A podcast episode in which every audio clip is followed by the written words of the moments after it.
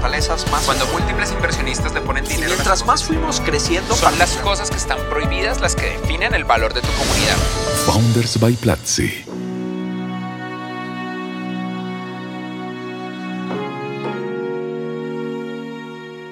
Ha sido consultora legal del Banco Mundial. Ha estado trabajando como consejera técnica y estratégica del Tribunal Constitucional de la República Dominicana. Fue la cofundadora de un sistema que, si lo fuéramos a resumir en pocas palabras, es como la torre de control de los drones, llamado Matternet, y trabajó con la Agencia Federal de Aviación de Estados Unidos y con la NASA para crear el sistema de control de tráfico de aeronaves autónomas.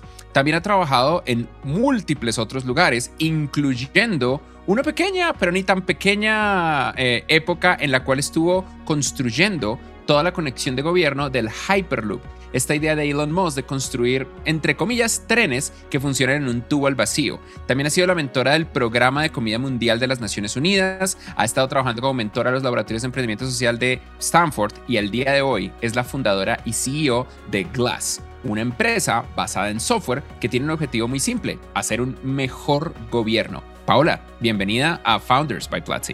Muchísimas gracias, Freddy, por tenerme aquí eh, en esta comunidad, en esta plataforma tan importante eh, para los emprendedores, para los innovadores y para los creativos latinoamericanos y del mundo y de habla hispana. Muchísimas gracias por avanzar el trabajo que hacemos y por compartirlo para que muchas más personas sepan que es posible, que es posible empujar los límites de lo que tenemos en el mundo y de lo, del mundo que recibimos y del mundo que dejamos. Paola, quiero arrancar por una pregunta sencilla y, y para contextualizar esta pregunta, tú toda la vida le has apuntado a crear compañías y a participar en proyectos difíciles, desde los drones, el Hyperloop, muchas otras. Quiero preguntarte, como ahora estás haciendo gobierno, que es como, estoy aburrida, ya hice demasiadas cosas en mi vida, voy a arreglar los gobiernos del mundo. Entonces, tengo esta pregunta que es muy fácil. Imagina que tus sueños se hacen realidad. El 100% de tus sueños se hacen realidad. ¿Cómo funciona el gobierno en ese mundo donde tus sueños se hacen realidad? El gobierno funciona de una manera totalmente descentralizada, totalmente distribuida. Los servicios y bienes públicos tienen otro nombre porque la calidad, el resultado, el acceso es tan superior, tan asequible, tan óptimo que ni siquiera sabemos que eso es un servicio público. Tenemos que ponerle otro nombre. Son servicios que funcionan de una manera a tiempo, que pueden llegar a todas las personas del mundo, no solamente a los que vivimos en las ciudades. Y son servicios que, que llegan a la gente y que le llegan a la gente en el momento que le tiene que llegar. Son servicios universalmente accesibles. Las entidades de la administración pública no son un hoyo negro, no son una entidad que chupan dinero de impuestos y que el resultado es muy poco para todo el dinero que tienen, sino que funcionan de una manera totalmente autosostenible y totalmente creando valor, o como diríamos en inglés, profitable. Son entidades gubernamentales que generan valor y generan beneficio para sus ciudadanos. Y en ese mundo, con servicios de tan alta calidad, con tantas oportunidades, con mejores servicios de salud, con mejores servicios educativos, gestionados a través de entidades gubernamentales que operan a ese nivel, entidades de alto rendimiento, pues realmente explotamos exploramos la capacidad humana, no para estar enfocada en, empujar las cosas que ya sabemos que podemos hacer, sino para empujar la próxima frontera. ¿Cómo podemos llevar a todo el mundo al próximo nivel? ¿Cómo podemos hacer exploración espacial? ¿Cómo podemos explorar cosas que no hemos explorado porque hemos estado ocupados trabajando en lo básico? Ese es el mundo que yo veo. Veo al gobierno como un catalizador de la creación de oportunidades para todos, que no sea el obstáculo, que no sea lo que detiene, lo que no permite que todo el mundo tenga acceso a estas cosas que deben ser universalmente asequibles por todo el mundo. Ese es el mundo que yo veo y ese es el mundo que estoy construyendo junto a mis equipos. Eso es interesante. Entonces tú ves la función del gobierno como un removedor de obstáculos para que las personas lleguen a su máximo potencial. ¿De qué manera Glass, que es tu empresa más reciente, logra eso? Nosotros operamos a dos niveles. Hay un nivel grande, el nivel Moonshot, que es hacia dónde vamos en 10, 20 años. Es una visión muy grande, es una idea difícil y todos los pasos no están ahí. Y ese moonshot es transformar a todos los gobiernos del mundo, eh, primero en entidades de alto rendimiento y cerrar la brecha digital que existe entre gobiernos que están avanzados y gobiernos, como le decimos nosotros, de los países emergentes, del, del Ecuador hacia abajo. Para nosotros hacer eso, primero tenemos que ver qué están haciendo los gobiernos mal no podemos cambiar lo que no podemos ver. Y en nuestra cosmovisión de cómo hacer eso como startup, lo que queremos es poner una capa de cristal, un glass, sobre las entidades gubernamentales para poder ver mejor. Porque lo que vemos es lo que podemos cambiar. ¿Cómo vemos? A través de software, a través de data. Nosotros creamos software que comienza a ser utilizado dentro de las agencias gubernamentales y con esos puntos de data podemos ver cuánto dura un proceso, cuántas personas están involucradas, cuánto cuesta hacer un proceso, cuánto cuesta dar un servicio público o comprar un bien público.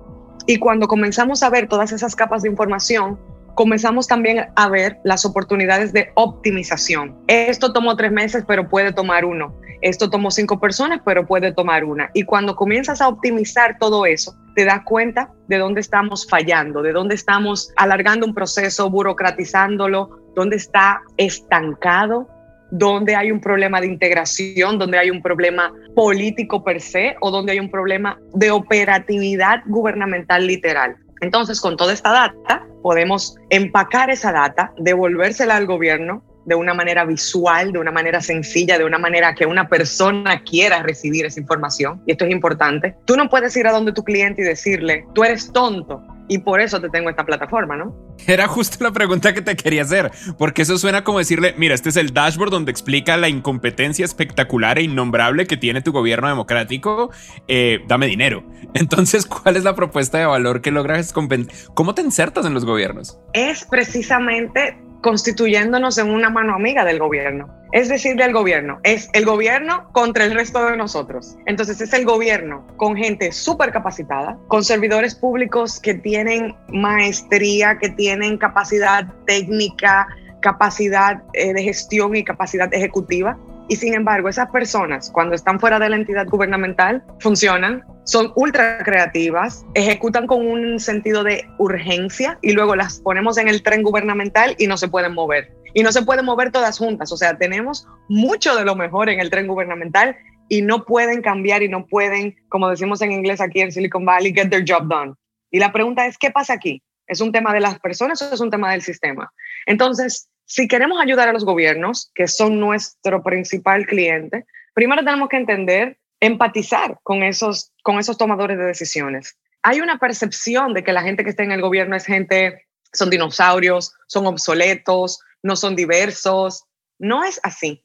El gobierno está lleno de mujeres. Aquí, por ejemplo, en Estados Unidos, está lleno de latinas, está lleno de, de gente de la comunidad negra, está lleno de gente joven. ¿Y cómo puede ser que esa gente no puede cambiar ese sistema, no lo puede empujar? Entonces nosotros entendemos que le hacen falta herramientas. Si todos nosotros estamos o en el gobierno o en contra del gobierno, en la prensa, en los grupos de ONG, chequeando lo que hace el gobierno estilo Watchdog, si todos estamos de un lado o del otro, no hay nadie dándole apoyo al gobierno, siendo ese outsider que entiende lo que le, lo que le falta al gobierno y en vez de darle un reporte, como la OSD o como el Banco Mundial, yo te doy la herramienta. Yo te creo la herramienta que te permite ver y luego te doy esa data y te digo, aquí es que estás fallando. Y de paso, no te voy a dar un reporte de 300 páginas que luego tú tienes que digerir y tú tienes que implementar. Yo veo el problema, te doy la herramienta y en un estilo ágil, en un estilo Silicon Valley muy lean, te digo, vamos a probar esto por dos semanas, por tres meses y si no funciona, cambiamos. Esa, ese modelo de más experimentación gubernamental que planificación gubernamental es a lo que nosotros apostamos con nuestras herramientas. Y de fuera lo podemos hacer, porque de dentro no se hace. De dentro se hacen planes gubernamentales anuales, que si no funcionan hay que esperar un año para ver si funcionó. Algo que hay que admitir es que yo te prometo sin la menor duda que en este momento lo que más están pensando en nuestra audiencia es que esto es mentira. Porque en Latinoamérica nosotros aprendimos de una manera muy cruel a esperar cero del gobierno. En Latinoamérica, en Latinoamérica esperamos tan poco del gobierno. Exacto. Que tenemos esta, esta competencia horrible que yo siempre he detestado de tratar de ver quién tiene el peor gobierno Cuando alguien dice, no, es que el gobierno de Colombia cometió este error, sale alguien, no, eso es porque no conoce el de Perú que cometió este error. Y sale alguien de México, es porque ustedes viven en México que cometieron este error. Y se vuelve un loop eterno de maldad y desgracia. Pero todo eso son comentarios que van a la prensa y como digo yo, la percepción y el comentario que está en la prensa no es el que gobierna. El carisma, que es el que gana, en una elección no es el que gobierna. La gestión gubernamental es algo tan específico como que mira la data, no lo que prometiste que ibas a hacer, sino lo que se hizo. Y eso es muy específico. Era para donde iba. Yo creo que parte de la clave de lo que tú estás diciendo, corrígeme si estoy equivocado, es que tu producto realmente no es para gobiernos. Tu producto es para las instituciones que ejecutan el plan de gobierno, porque las instituciones perduran y los gobiernos vienen y van. Pero de pronto estoy equivocado. ¿Qué opinas tú? Es un tema de semántica. Para nosotros, gobierno no es lo que viene y se va. Lo que viene y se va son los políticos. Lo que viene y se va son los partidos. El gobierno, la ejecución del gobierno, es esa operatividad, esa transaccionalidad gubernamental. Las instituciones gubernamentales son los vehículos que utilizamos para ejecutar la función del gobierno. Entonces, puede ser un, tema de semántica, pero nosotros sabemos que está la parte política, que es la parte que gana elecciones, que es la parte de propaganda, que es la parte que habla, que es la parte que promete y que es la parte que discute cosas en el gobierno. Y está la parte operativa del gobierno, lo que se ejecuta, el presupuesto que se pone en un sitio, el resultado en el otro sitio. ¿Qué pasó después de cuatro años? ¿Qué se hizo con todo este dinero y qué no se hizo? Déjame ponerlo en contexto. Yo Estoy 100% alineada en que los emprendedores somos el motor de cambio del mundo. Ahora bien, los gobiernos son los mayores tomadores de decisiones del mundo. Los gobiernos son los mayores inversionistas del mundo y son los mayores compradores del mundo. No podemos tener al mayor tomador de decisiones del mundo, al mayor inversionista del mundo y al mayor comprador del mundo totalmente aniquilado fuera de, nuestro, de nuestra fórmula, porque nosotros los emprendedores podemos solo, porque nosotros el sector privado podemos solo. Inclusive, ese dinero que tiene el gobierno se, los se lo hemos dado nosotros. Ese poder que tienen los gobiernos se lo hemos dado nosotros. Entonces es como decir, como que le damos todo este poder, te doy toda esta responsabilidad, te doy todo este dinero y no cuento contigo, porque nunca lo haces bien. Entonces, ¿por qué le doy todo ese poder y todo ese dinero? Entonces es un tema de sigo con ese sistema político, redirecciono ese dinero hacia otro sitio porque hacia ese lugar, en ese sector público, de esa manera no funciona y doy un paso atrás y repienso todo esto que estoy haciendo, porque es que no tiene sentido darle todo este poder y toma de decisiones de nuestro día a día, de nuestros sistemas educativos, de salud, etcétera, si ni siquiera te voy a exigir, porque es que no te exijo porque sé que no puedes. O sea, algo tiene que cambiar ahí. Y antes, antes de que suene lo incorrecto, yo soy súper fan. A mí me encanta que alguien esté haciendo social glass. Yo todavía he pensado que lo que más necesitamos, no solamente en Latinoamérica, lo que necesitamos en el mundo entero son fuentes de verdad, dashboards. La forma en la que las startups funcionan es que nosotros somos básicamente ejecuciones del modelo científico aplicadas a modelos de negocio. Nosotros creamos un experimento, lo medimos, a través de la medición iteramos, mejoramos el producto y ese ciclo constante de hablar con usuarios, mejorar el producto y hacer que alguien que construya algo que la gente ama es lo que genera imperios de tecnología. Aplicarlo al gobierno me parece espectacular, pero también quiero canalizar mi latinoamericano interno que está completamente desilusionado y cínico por décadas de corrupción y hacerte la pregunta más importante. Digamos que Social Glass está instalada en un gobierno a nivel completo y Social Glass le permite al gobierno ver que están completamente equivocados con algo que es fundamentalmente importante para la política del partido en el poder. Como por ejemplo, hablemos de cosas complicadas, como el efecto del aborto, como el efecto de legalizar las armas de fuego, como políticas de migración. Y a pesar de que Social Gas les dice, esta es la decisión correcta bajo todas las perspectivas, está en contra de la ideología que los puso en el poder. ¿Cuál es tu perspectiva cuando eso pasa? Eso es una súper buena pregunta, porque con más data y más capacidad de análisis de la data, no puedes esconderte. Nosotros tenemos dos filosofías en Social Glass. Uno, el que lo quiere hacer bien va a tomar ventaja de estas herramientas y ese trabajo del que lo quiere hacer bien se va a maximizar y en vía de consecuencia el que no lo quiere hacer bien lo vamos a dejar detrás y va a haber algo tan abismal entre el que lo hace bien y el que lo hace mal. O sea, es como que, oye, pero tú todavía no has cogido una clase en Platzi, pero ¿cómo puede ser? O sea, pero si es súper fácil, si son dos clics, o sea, Ah, es que no, no sé cómo se hace esto. Platzi, clic, clic, comienza. Ok, entonces esas incompetencias, que no son incompetencias, sino son, no pude, se me olvidó, sino es una decisión de no hacer algo bien, comienzan a verse plasmadas con la gente que usa las herramientas o no, con la gente que maximiza un presupuesto o no, con la gente que mide el performance de sus equipos públicos o no. Eso es lo primero. Ahora bien, como una compañía de software, de big data, que queremos hacer inteligencia artificial, análisis, qué es mejor, proyectarnos en el futuro, proyectarnos en los futuros, porque el futuro puede ser diferente y no es uno solo. Nosotros no podemos tomar esas decisiones por los gobiernos, porque no podemos decirle al gobierno, te quiero ayudar, luego cojo toda la data y comienzo a tomar las decisiones yo. Eso no funciona así. ¿Cómo funciona es, nosotros hemos visto esta data, esta trayectoria, este histórico basado en la data que hay aquí. Y podemos proyectar esto, esto, esto y esto, basado en países que son parecidos al tuyo, basados en decisiones iguales que la tuya, y o basado en un futuro deseable. Queremos esto. ¿Cómo hacemos eso con esto que tenemos aquí? Eso tú lo puedes aplicar a una medida de si se aprueba o no el aborto, de si se aprueba o no esto o lo otro. ¿Cuáles son las implicaciones en materia de recursos para el sistema de salud si se aprueba el aborto? O recursos para en materia de educación si queremos evitar que haya más abortos en materia de educación sexual. O sea, hay muchas maneras de atacar ese problema antes o después. Ahora bien, eso tiene que ser una decisión de cada gobierno porque los gobernantes, los políticos, las personas en el tren gubernamental a nivel de liderazgo, se supone que lo que hacen es representar a sus sociedades. Yo te voy a decir 50 mil escenarios. Ahora, ¿cuál es el escenario que quiere tu sociedad? Y ahí va a venir la confrontación real de lo que el político quiere hacer versus lo que quieren sus ciudadanos que él haga. Óyeme, ya hemos visto cuáles son los escenarios aquí. Te estamos diciendo que queremos tal escenario. El aborto, por ejemplo, el tema del aborto no es un tema de hace cuatro años. ¿Cuánto tiempo tenemos con el tema del aborto? O sea, no es un tema de un gobierno o de un partido, de un candidato. Entonces, lo interesante de nosotros es que nosotros ponemos la data fuera. Data de políticas públicas, data de ejecución gubernamental, data transaccional del gobierno. Yo lo que quiero con nuestra data es entregarle la data al ciudadano y entregársela al gobierno y decirle, esta es la data y estos son los escenarios. Elige mejor o elige con los ojos abiertos. O no te pongas detrás de la cortina de esto es muy complejo. Aquí hay muchos intereses. No, no, no, no, no. Aquí los escenarios son muy claros. Elige uno. Y si no funciona en cuatro años, eligamos otro, porque la data está ahí. Esto es absolutamente fascinante. Creo que tú eres la mejor persona para responder esta pregunta porque algo que me tiene absolutamente emocionado de tu posición es que tú no has perdido la esperanza.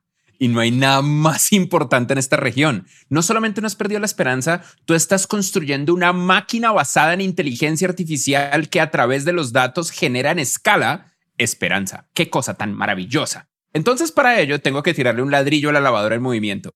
Tenemos todos los datos para demostrar que el calentamiento global es una realidad y los gobiernos eligen ignorarlos. Yo no digo que eligen ignorarlos. Ok, activamente están en contra de esto. Lo que es peor es que tú hagas un cuerpo internacional que lo reconoce y que la ejecución de lo que sea que, que acordamos es tan mínima que es mejor decir que no estamos de acuerdo. Como dicen coaches de performance famosos, tú no aprendes lo que tú piensas que ya sabes quiero que la gente se quede con esta, con esta frase tan interesante. Tú no aprendes lo que tú piensas que ya sabes. También conocido como el efecto de Dunning-Kruger. Exacto. Gran frase. Entonces, por favor, continúa. Mira lo que pasa. Nos pasa con muchas agencias gubernamentales. Nosotros ya sabemos cómo comprar local. ¿Ok? ¿Cómo se compra local? Nosotros tenemos una lista de 50 vendedores locales y compramos de ahí. ¿Y cuántos vendedores hay en esta ciudad? 5 mil. Y tú compras de 50. Entonces, ¿tú crees que tú sabes comprar local? Un 1%. O sea, si no te doy esta data y te digo, mira, es que para que tú digas que tú sabes hacer esto, por lo menos dime que compras del 50%, dime, dime que sabes cómo llamar a esos vendedores locales, que sabes cómo ayudarlos a que optimicen su inventario. Pero no me digas que utilizando un 1% de algo que tú tienes que hacer, que ese es un, buena, una buena métrica de valor. Es como que yo te diga, yo tengo una empresa totalmente sostenible y mis números están en menos, menos 10. O sea, no tiene sentido. Entonces, lo mismo con la ejecución de todo. Climate change, apoyo a minorías, apoyo a artes, apoyo a educación, apoyo a tecnología. No es lo que yo te digo, no es armar una dirección o una ONG o unas Naciones Unidas del clima, es cuánto dinero le puse a eso de verdad para que eso existiera. Para sintetizarlo, lo que realmente está pasando con Social Glass como bien su nombre lo indica, es la visibilidad del retorno de inversión del esfuerzo del gobierno desde una perspectiva institucional. Totalmente. Para, para que lo que hagan nosotros podamos palparlo y que en cierto modo cualquier gobernante, no importa lo positivo o desquiciado que esté, va a querer, porque todos van a querer mostrar, miren el retorno de inversión de mi gestión, porque lo único que le importa a los gobiernos es seguir en el poder. Entonces es cerrar el ciclo a través de, ok, ya entendí, sí, Entonces, ¿cómo invierto? invierto lo que sea, invierto la cantidad de dinero que sea necesaria. Eh, ¿Por dónde te mando el correo? Imagínate que hay gente en el gobierno que yo las conozco, que están súper preparadas, que tienen 10 años de trabajar en el gobierno y que no tienen herramientas. El que tiene herramientas y lo quiere hacer bien, maximiza su performance por el 50%. El que acaba de entrar a la gestión gubernamental dice, wow, tengo herramientas, voy a durar 18 horas trabajando y puedo maximizar lo que hago. Eso por otra parte. El que quiere aprender a cómo hacerlo diferente, el que quiere ganar unas elecciones, el que quiere decir estoy llevando a mi gobierno al próximo nivel, puede utilizar estas herramientas también y decir, mira, aquí lo que había era corrupto, pero lo mío es todo transparente y aquí está la data. Nosotros apostamos a la transformación interna primero. Nuestro usuario principal es el gobierno. Nosotros apostamos a la transformación social a través de la institución que toma mayores decisiones sociales, que son los gobiernos. Nosotros no queremos ser mejores amigos de los ciudadanos. Los ciudadanos tienen muchas organizaciones que se ocupan de ellos. Nosotros queremos ser mejores amigos de los gobiernos. Decirle al gobierno primero, hey, hey, aquí hay un problema. Tú tienes 5 mil compradores que están tomando decisiones malas. No te están ahorrando un dólar en cada compra. No están documentando las compras bien. Pero obviamente tú eres el jefe de esa institución y tú no sabes lo que está pasando a cada nivel, en cada compra pública que se hace en cada minuto.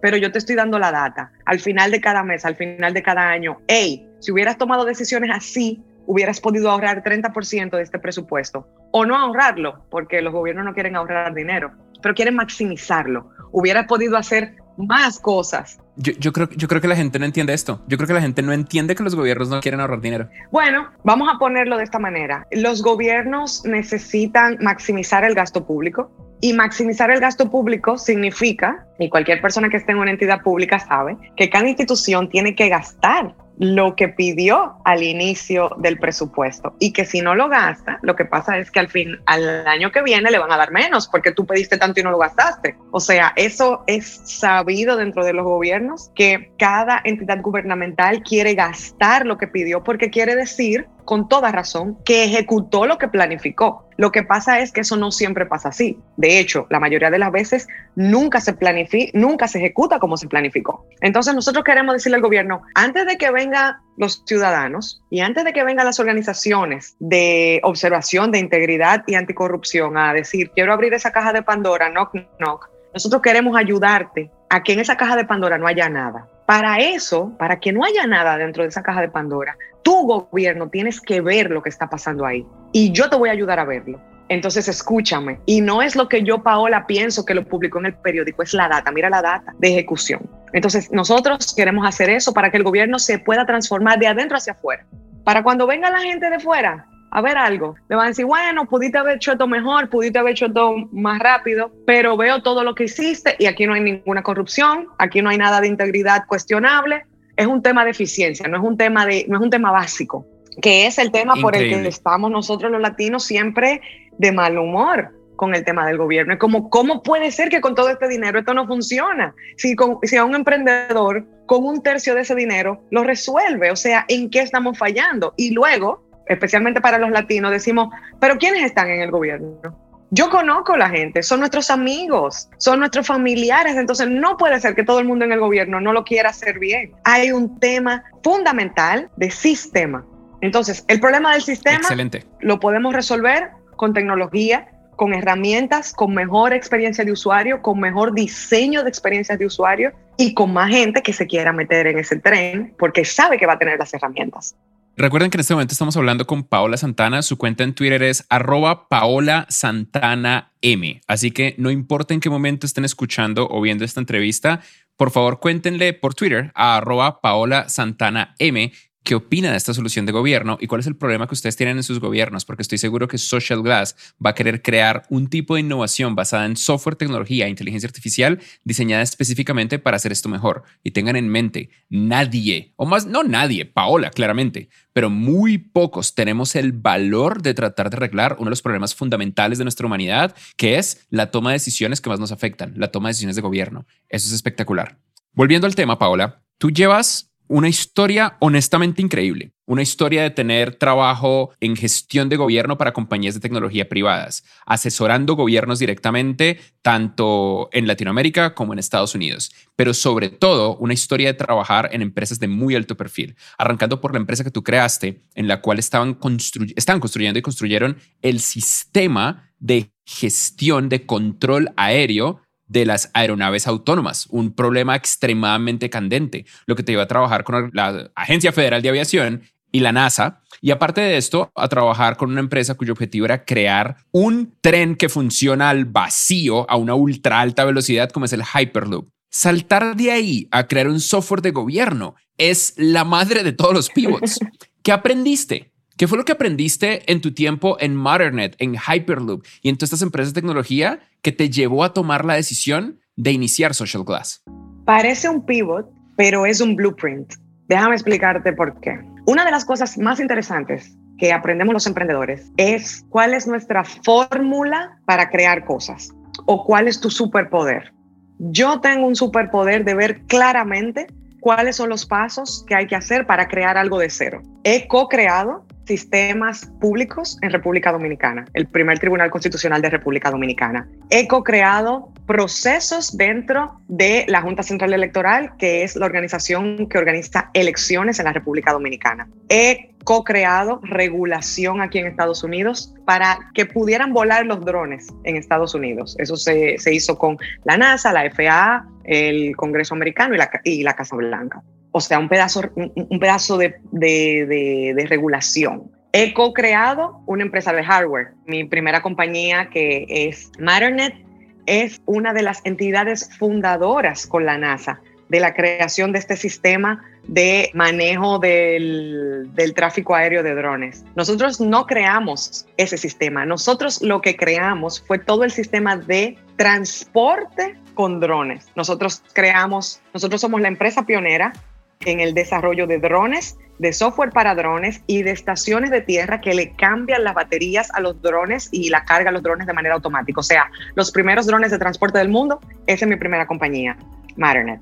Y luego, derivado de eso, tuve la oportunidad de colaborar con una de las compañías que crean los sistemas de transporte de Hyperloop, que se parecen a unos trenes, pero lo que son es una cápsula al vacío, se le extrae el aire y se pone dentro de un tubo que puede viajar a muy alta velocidad. Y eso necesitaba herramientas de asociación público-privada, legales y de, de modelos de negocio para que esta macroestructura, macroinfraestructura pudiera existir.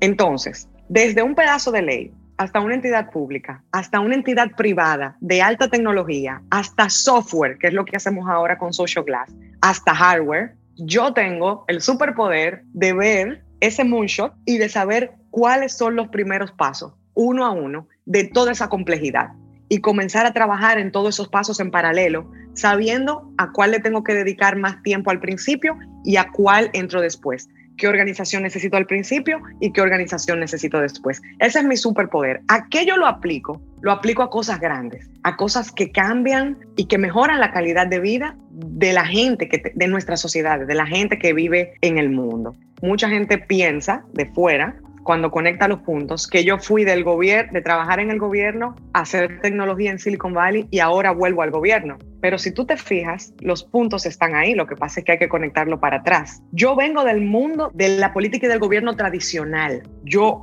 me voy totalmente fuera y me pongo a aprender cómo se construyen cosas en Silicon Valley, cosas físicas, hardware, que si se cae un dron hay un problema, no como el software, que nos salimos del aire por 10 minutos y, y a menos que no sea un Mars Rovers, estamos bien. Es verdad, ciclos, ciclos distintos de ciclos distintos de mejora de los bugs. Correcto. Aprendo a construir tecnología, hardware, software a una velocidad muy rápida, con dinero privado, con otra perspectiva, y luego yo traigo todo lo que sé de política y de gobierno, que tengo 10 años sin verlo, y traigo lo que he estado haciendo los últimos 8 años, que es construyendo estilo Silicon Valley, con todo el poder de Silicon Valley, y lo traigo al gobierno de nuevo que yo te pudiera decir que era mi asignatura pendiente. Es cómo yo cojo todo lo que aprendí en Silicon Valley de pivot, de cambio acelerado, de tecnología exponencial, de moonshot, y se lo aplico a la estructura que para mí es la mayor estructura de cambio del mundo, pero que no opera ni con ese sentido de urgencia ni con ese sentido de importancia. Y que nosotros hemos comenzado a verla como no esa estructura que crea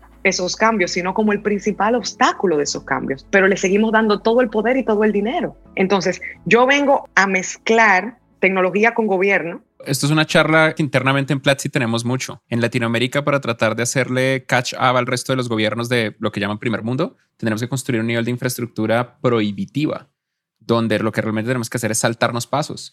Es mucho más barato darle internet a toda una nación que construir un puerto nuevo, que construir una nueva red de autopistas y genera un impacto probablemente mucho más grande. Y eso es, eso es honestamente fascinante. Déjame hacerte una pregunta. ¿Tú consideras que Platzi es infraestructura pública? ¿Lo has pensado? Yo no creo que Platzi sea infraestructura de gobierno. Yo entiendo cómo puede serlo, porque una de las funciones principales del gobierno es garantizar la educación y un buen gobierno debería garantizar la educación de todos. Pero por otro lado, yo nunca he visto en ningún lugar del mundo, en ningún momento de la historia, ni siquiera en Estonia, al gobierno hacer buen software. Simplemente no pasa. Platzi no es contenido, y tampoco es software, y tampoco es comunidad, y tampoco son sus profesores. Son esas cuatro cosas. Platzi crea con profesores que son celebridades o expertos en su campo, gente como tú, Paola, combinado con una metodología única que nosotros estamos iterando todos los días a través de métricas de cómo nuestros estudiantes estudian, combinado con una plataforma única de aprendizaje optimizada para todo terreno y cualquier tipo de gobierno, combinado con una comunidad vibrante e increíble de personas comprometidas con nunca parar de aprender, una solución de educación online efectiva que funciona para, cualquier, para que cualquier persona trabaje en la industria de tecnología, rompa el ciclo de la pobreza y cree grandes compañías innovadoras y digitales sin importar dónde nació, mientras tenga una computadora conectada a Internet. Y un elemento clave de lo que hacemos es ignorar al gobierno, es ignorar a las secretarías de educación, a los ministerios de educación, básicamente saltarnos todas las reglas para no continuar la inercia social y cultural educativa que nosotros tenemos, cosas que no tienen sentido, como por ejemplo, ¿por qué todas las carreras duran 4 o 5 años? Cero razones científicas para ello, 100% inercia cultural. ¿Por qué cuando una persona tiene un mal día y pierde un examen, la universidad lo obliga a perder 6 meses de su vida repitiendo el semestre? Cero razones científicas, pura inercia cultural. Entonces Platzi es muy rebelde y eso no creo que sea muy compatible con el gobierno, pero es un poco irónico porque nosotros trabajamos con muchos gobiernos. Platzi es la plataforma de educación online oficial del gobierno de Colombia y del gobierno de El Salvador. Platzi trabaja con gobiernos como el de Uruguay, Chile, Perú y a menor escala con gobiernos estatales en España, en México, en muchos otros lugares. ¿Tú cómo lo ves?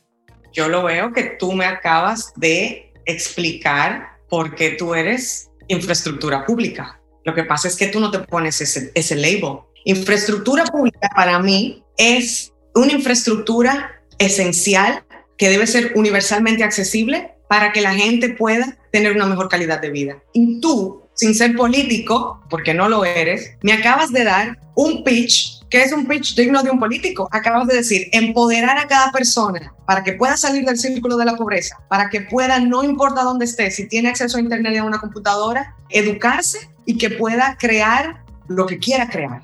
Pero contrapunto. ¿Eso significa que el iPhone es infraestructura pública? Porque nuestros pedazos de ladrillo que nosotros nos metemos en el bolsillo en este punto son una extensión de nuestra humanidad. Una persona promedio es capaz de pasar dos días con hambre si se le rompe su teléfono para reponerlo y volver a estar conectado a sus amigos y a todos los servicios que le provee un, un smartphone conectado a Internet. Pero cero gobiernos en la superficie del planeta Tierra son capaces de crear un smartphone. Claro, pero yo te estoy diciendo que la misión de algo público es que eso exista, no en crear el medio para que eso exista. Por ejemplo, el gobierno tiene que crear acceso a buenas vías de transporte público, pero el gobierno no tiene que crear sus propios buses. ¿Entiendes lo que Entiendo. listos. Ok. ¿Sabes qué? Yo, yo creo que tengo la pregunta clave que nos va a sacar de este problema. ¿De quién es la responsabilidad de la innovación? Yo creo que la innovación es una responsabilidad transversal de todo el mundo que está tratando de resolver su actividad, su problema fundamental.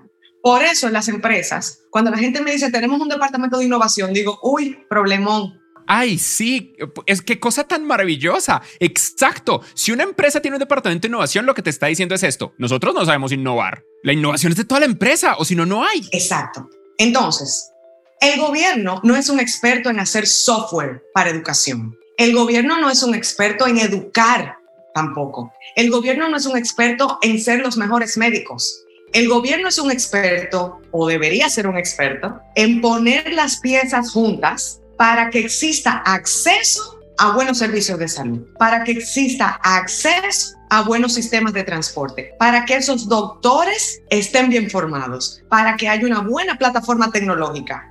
O sea, el que tú seas el encargado de crear acceso no quiere decir que tú haces todas las partes que crean ese acceso, pero el gobierno se encarga de no dejar a nadie atrás, de que si yo tengo acceso porque tengo dinero para pagarlo on demand, el que no tiene dinero para pagarlo on demand sea subvencionado. El gobierno tiene que estar pensando en la parte alta, en la parte regulatoria, en la parte de cómo hago que fulano y fulano entren aquí, cómo hago que Paola, que puede pagar internet para tener Platzi, esté en el mismo nivel que, que no tiene dinero para acceder a Internet, que es un bien público. Algo, algo, algo me hiciste reflexionar es que, por ejemplo, en Colombia hay personas que obtienen Platzi a través del Ministerio de Tecnología y entonces es un servicio público, a pesar de que realmente no lo es, es una empresa privada. Y en El Salvador hay 1.2 millones de personas que recibieron un laptop conectado a Internet con Platzi. Por ende, para este 1.2 millones de personas, el Salvador les proveyó un servicio público de educación online. O sea, en el punto donde me dijiste que Platzi es una buceta. Sí, I get it. I construí el bus. Pero sí, te voy a empujar un poco más. Te voy a empujar un poco más, que voy al punto final. Por favor. ¿Qué es lo público? Pregunta. Y si una empresa privada ejecuta lo público, ¿está constreñida bajo lo privado o bajo lo público? Lo que te quiero decir es que en esta sociedad, tú, déjame ponerte un ejemplo más palpable. Tú ves que hay for profit y not for profit, que hay organizaciones no gubernamentales o con, sin fines de lucro y que hay corporaciones con fines de lucro. Y tú ves cómo hemos tenido esa división por mucho tiempo y luego tuvimos que crear los big corporations, que están como en el medio, que sí hacen profit, pero el profit tienen que garantizar que se lo meten primero al impacto y a la misión antes de entregar dividendos. Lo que te quiero decir, no podemos seguir operando un nuevo mundo con conceptos, concepciones y definiciones del pasado. Esto es público y le toca al gobierno. Y esto es privado y le toca al sector privado. La mayoría de las cosas que hace el sector público lo, lo hace a través de contratistas privados. Y esos contratistas privados, te voy a poner un ejemplo, cuando hacen sus servicios privados, los servicios privados están perfectos. Y cuando esos mismos contratistas construyen un hospital o construyen una carretera, la carretera y el hospital al año no sirven. ¿Qué pasó ahí? Si fue el mismo contratista privado. Entonces tenemos que repensar y redimensionar lo que es público y ver a quién le vamos a pasar esa responsabilidad y quién tiene la responsabilidad de ejecución, la responsabilidad de manejo y la responsabilidad de decir esto es público y lo público ahora no es solo lo que hace el gobierno, Público es lo que nos beneficia a todos. Público es lo que es universalmente asequible, que tiene que beneficiar a la población. Y el medio es un medio. Platzi es una plataforma para que la gente tenga acceso a algo que debe ser público. Yo no quiero, no me copies más, yo no quiero socializar a Platzi. Yo quiero, yo quiero que Platzi siga funcionando como funciona Platzi. Si tenemos una visión de eficiencia y de ver la data y de mejora continua, y si tenemos una visión de no tengo sentido de urgencia, eso cambia totalmente el resultado, pero los medios están ahí. Primero, yo no estoy en desacuerdo contigo, honestamente. De hecho, mi sueño particular sería que Platzi pudiera ser gratis. Esto es en serio. Lo que pasa es que no se puede. Es lo que tú dijiste hace un rato de profit, non-profit y B Corps. Si Platzi fuera gratis, no haríamos ni siquiera el 1% del impacto que hacemos. Y todavía hacemos muy poco impacto. Platzi ha llegado fuera de nuestros deals de gobierno de manera individual a cerca de uno, no más, como unas 2 millones de personas en toda Latinoamérica. Tenemos estudiantes en 50 países, en cualquier región del mundo donde alguien hable español, tenemos estudiantes. Y el dato que nos hace más orgullosos es que cuando un estudiante en Platzi estudia más de 12 meses, sus ingresos aumentan de dos veces a 10 veces de por vida. La mitad de nuestros estudiantes llegan a Platzi ganando el salario mínimo, que en Latinoamérica son 300 dólares al mes y 12 a 18 meses después están ganando mil a tres mil dólares. Eso es 3X a 10X. Y cuando ellos hacen eso, no solamente ellos se levantan de la pobreza, ellos levantan a sus comunidades y sus familias. Hemos hecho becas, hemos entregado 3 millones de dólares en becas para madres cabeza de familia en toda Latinoamérica y para venezolanos. De esas personas, que son más o menos unas 3 mil personas, hemos logrado que el 80% de ellos cambien su vida de una manera radical. Todo esto yo lo comprendo y si yo pudiera hacer Platzi gratis para que todo el mundo lo tuviera, lo haría.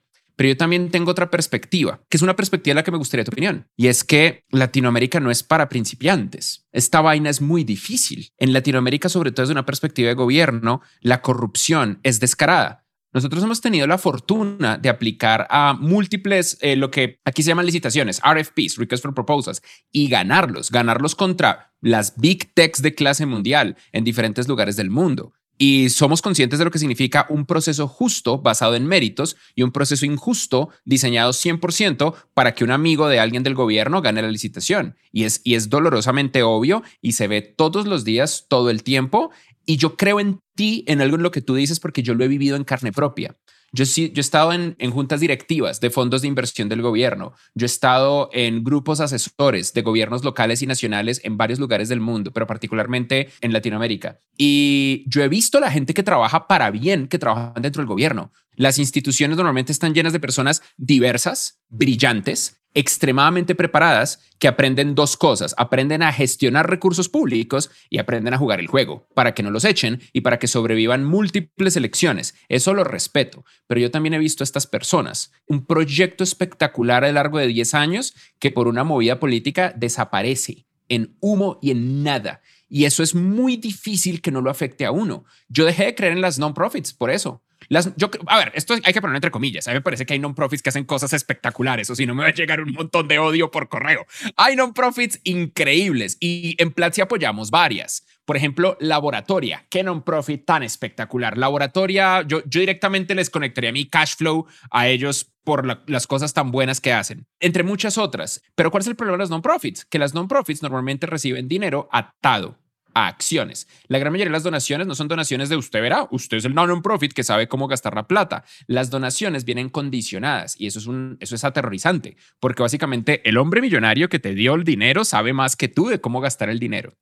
Y la realidad es que el la, gran mayoría del dinero, tú tienes toda la razón, en Latinoamérica por lo menos, en, en, Estados Unidos también, la gran mayoría del dinero en el planeta lo ejecuta el gobierno. La gran mayoría de la economía la mueve el gobierno. En Colombia, más del 60% de la economía la mueve directa o indirectamente el gobierno, no la iniciativa privada. Si uno quiere hacer empresas grandes que sean B2B, uno inevitablemente va a ser B2G.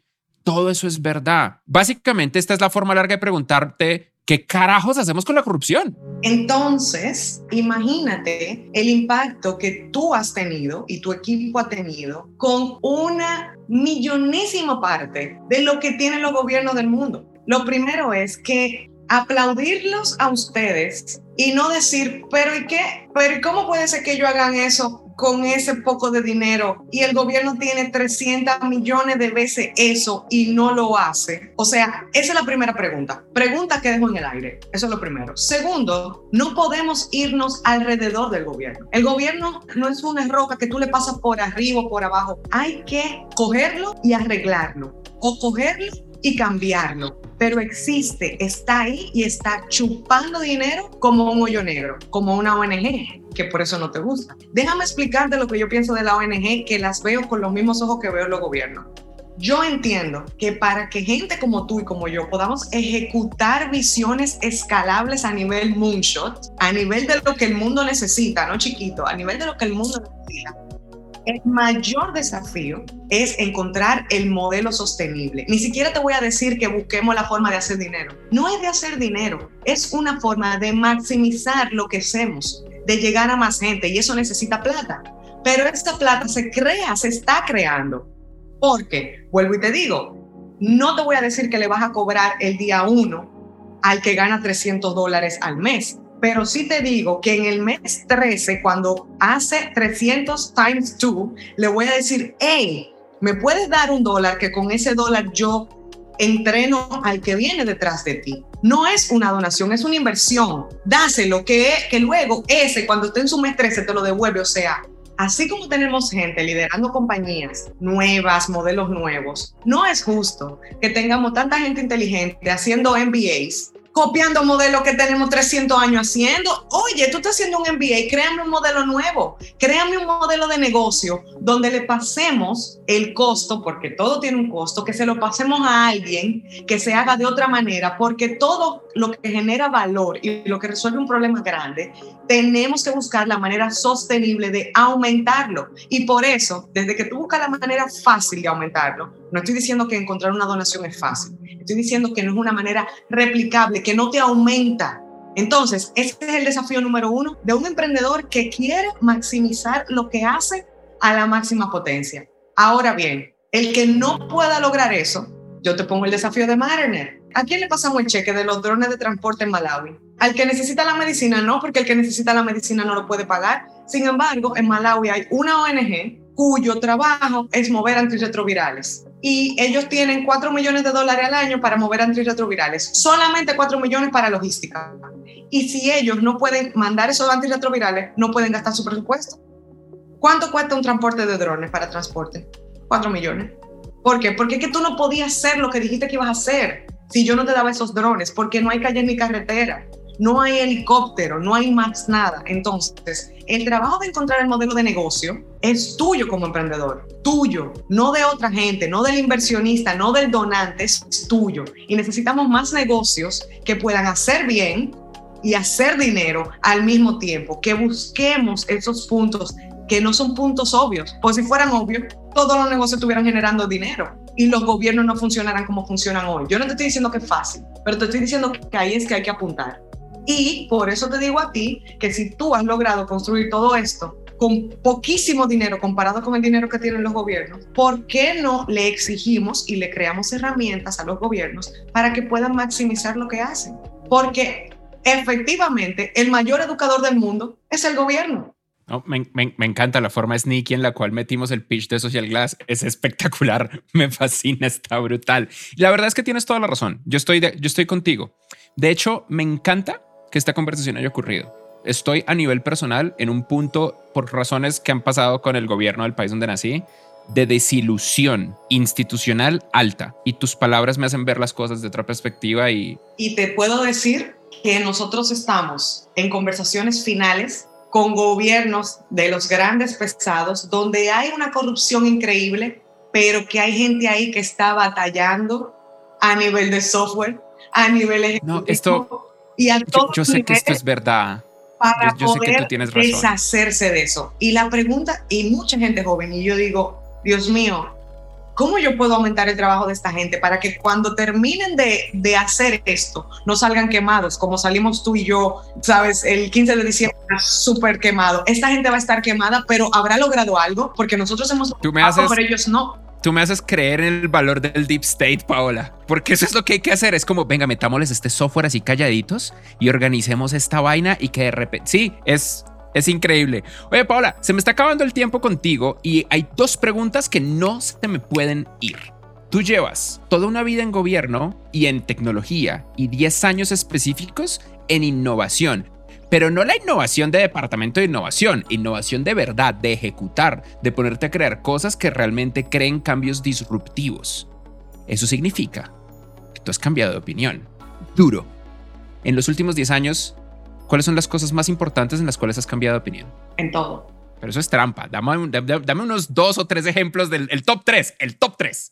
Primer punto de inflexión, pasarme de la política y el derecho a la tecnología. Yo pensaba hace 10 años que la política y el derecho y el gobierno eran la manera de crear cambio masivo positivo en el mundo, porque son los que crean las políticas públicas y tú tomas una decisión y ¡pum! la impones.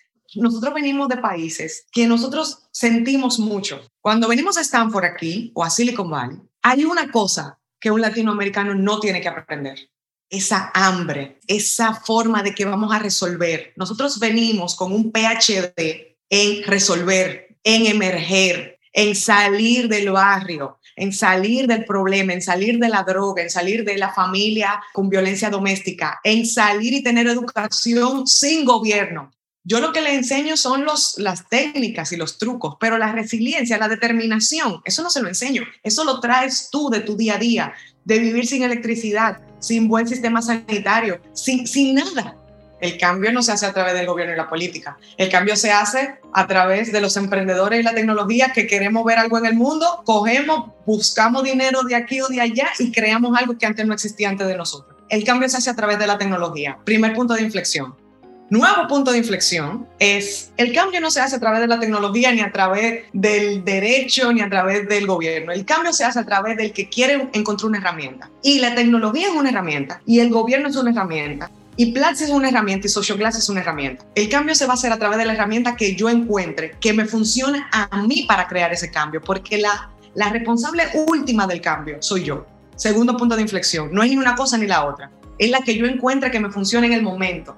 Última cosa que he aprendido es a desaprender muchas cosas que no me sirven, mucho consejo que no me sirve, mucha opinión del que nunca ha puesto un peso. El que nunca ha puesto un peso no puede opinar. El que opina es el que puso un peso. Lo que aprendí cuando estaba creando mi compañía de drones, tener más cuidado con el software y con el hardware, porque si el drone se cae, no es lo mismo que si se cae el software. He desaprendido un poco eso porque si se cae el software, se cayó el software. Pero lanzamos una nueva versión cada día. Entonces he tenido que desaprender cosas que aprendí y mantenerme en ese estado de aprender, desaprender es lo que me permite avanzar. Y la última, la última, la última que estoy aprendiendo y que... Genial, bonus, lo que sí, venga, venga. Es el poder de enfocarme en una sola cosa. Lean el libro que se llama The One Thing y te voy a decir cómo comienza el libro. El libro dice, una persona quiso caerle atrás a dos conejos y no atrapó a ninguno de los dos. Así comienza el libro y ya tú sabes por dónde va. Y especialmente a los emprendedores, eso nos beneficia muchísimo porque como tenemos tantas cosas que hacer, enfocarnos en una sola cosa y borrar todo lo demás y hacerle como que no importa si esto pasa o no, porque si esto pasa, todo lo demás resulta. Me está ayudando muchísimo a poner la mayoría de mi acción en lo que quiero que se mueva hacia la derecha en la compañía. Y eso aplica para todo en la vida, para cualquier proyecto, para cualquier idea y para destilar y como decimos aquí en Silicon Valley, cortar la grasa, cut the fat. Muchísimas gracias, Paola. ¿Tienes algún mensaje final para todos nuestros estudiantes que te están escuchando hoy y en el futuro? ¿Quién sabe cuántos años en el futuro? Simplemente que se coman todas las herramientas, todo el conocimiento que encuentren ahí y que lo usen no como información definitiva, y no como herramientas definitivas, sino como conocimientos y herramientas que deben mejorar, que deben avanzar y que tenemos que, gestionar y poner ahí afuera para que más personas podamos tener estas oportunidades de crear más Platsis y más social glass como tú y como yo. Muchísimas gracias, Paola. Tal cual como Paola dice, aprender exige crear. Por eso es tan importante nunca parar de aprender. Un honor completo haber compartido contigo. Ella fue Paola Santana en Twitter, arroba Paola Santana M, en este podcast que se llama Founders by Platzi. Muchas gracias. Esto fue Founders by Platzi. Te invitamos a escuchar en palabras de Diana Uribe, cronista, locutora y difusora de historia, por qué Platzi es el camino para la transformación digital. Platzi es una plataforma digital de educación que te enseña una nueva cantidad de habilidades, de entender la vida como un proceso de aprendizaje continuo y de permanente formación. Se meten a platzi.com slash Diana Uribe. Te suscribes. Se suscriben durante 12 meses y al meterse con este código tienen 13 meses, o sea, un mes gratis de aprendizaje. Y ahí vas a encontrar muchas nuevas posibilidades como aprender a vender en línea, o aprender a crear empresas, como aprender programación digital, páginas web, pero no es como que tú te metes en un momento dado en Zoom donde todo el mundo está simultáneamente a una determinada hora y durante un periodo de tiempo fijo. No, aquí una vez que tú te metes, el tiempo es tuyo, el horario es tuyo. Los contenidos están ahí para ti. Entonces tú te metes cuando puedes, durante el tiempo que puedes. Ahí hay toda una cantidad de herramientas pedagógicas claramente pensadas para que puedas entender y aprender y repetir a tu ritmo. Hay talleres, hay profesores a los que se puede consultar, hay estudiantes que están tomando tus mismos cursos y con los que también puedes consultar. Y este espíritu tan especial y tan bonito y tan necesario y tan útil en estos tiempos es de lo que se trata Platzi.